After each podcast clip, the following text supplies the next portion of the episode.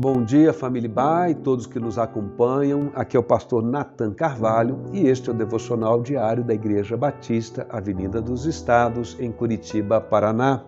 Hoje é quarta-feira, dia 16 de junho de 2021. Nesta semana estamos meditando nos atributos de Deus considerados comunicáveis, isto é, que são aqueles que Deus compartilha em certa medida com a criação e com o ser humano. Os atributos de Deus nos ajudam a entender quem é Deus e, desse modo, nos relacionarmos com Ele e adorá-lo de uma forma mais adequada. Hoje queremos destacar o atributo da sabedoria divina e o nosso texto bíblico de referência está na carta do apóstolo Paulo aos Romanos, capítulo 11, verso 33, onde lemos: Ó profundidade das riquezas, tanto da sabedoria como da ciência de Deus, quão insondáveis são os teus juízos e quão inescrutáveis os seus caminhos. A primeira coisa que precisamos considerar ao refletirmos sobre a sabedoria é que ela não é o mesmo que ter conhecimento de algo. Sabedoria é mais do que conhecimento. A sabedoria até contém o conhecimento, mas nem todo conhecimento gera sabedoria. Existem pessoas, por exemplo, que possuem um grande conhecimento sobre um assunto, ou um tema, ou até vários temas. No entanto, ao nos aproximarmos da sua convivência, percebemos que ela tem o domínio cognitivo de muitas informações, mas não tem o saber necessário para aplicarem este conhecimento todo. E é neste sentido que dizemos que alguém tem conhecimento dos livros, mas não tem bom senso. É uma pessoa que sabe muito, mas não tem sabedoria. Quando pensamos na sabedoria como atributo divino, estamos reconhecendo que Deus é conhecedor pleno de tudo e ele é o todo sábio. Ele tem um conhecimento e este conhecimento é dirigido da melhor maneira possível por sua sabedoria. A sabedoria de Deus se manifesta de muitas formas, como por exemplo na criação.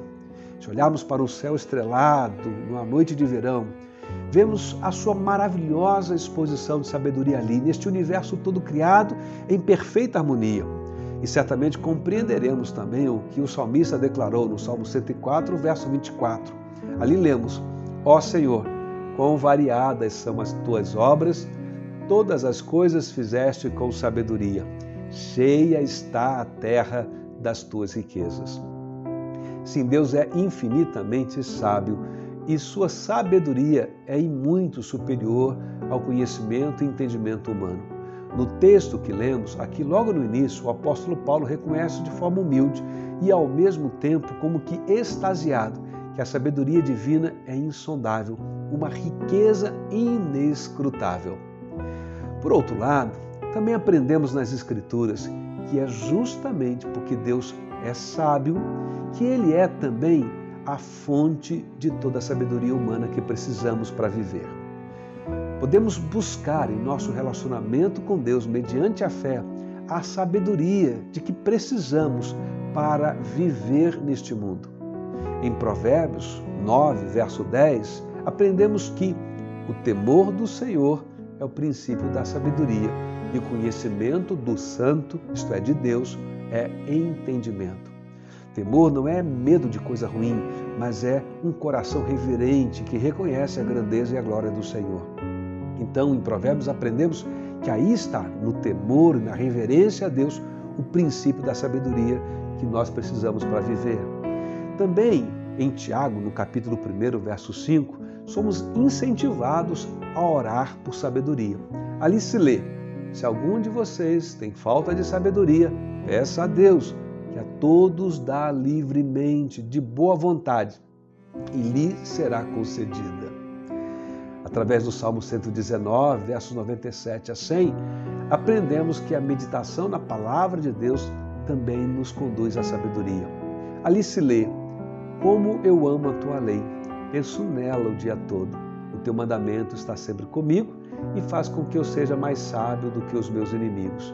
Eu entendo mais do que todos os meus professores, porque medito nos teus ensinamentos.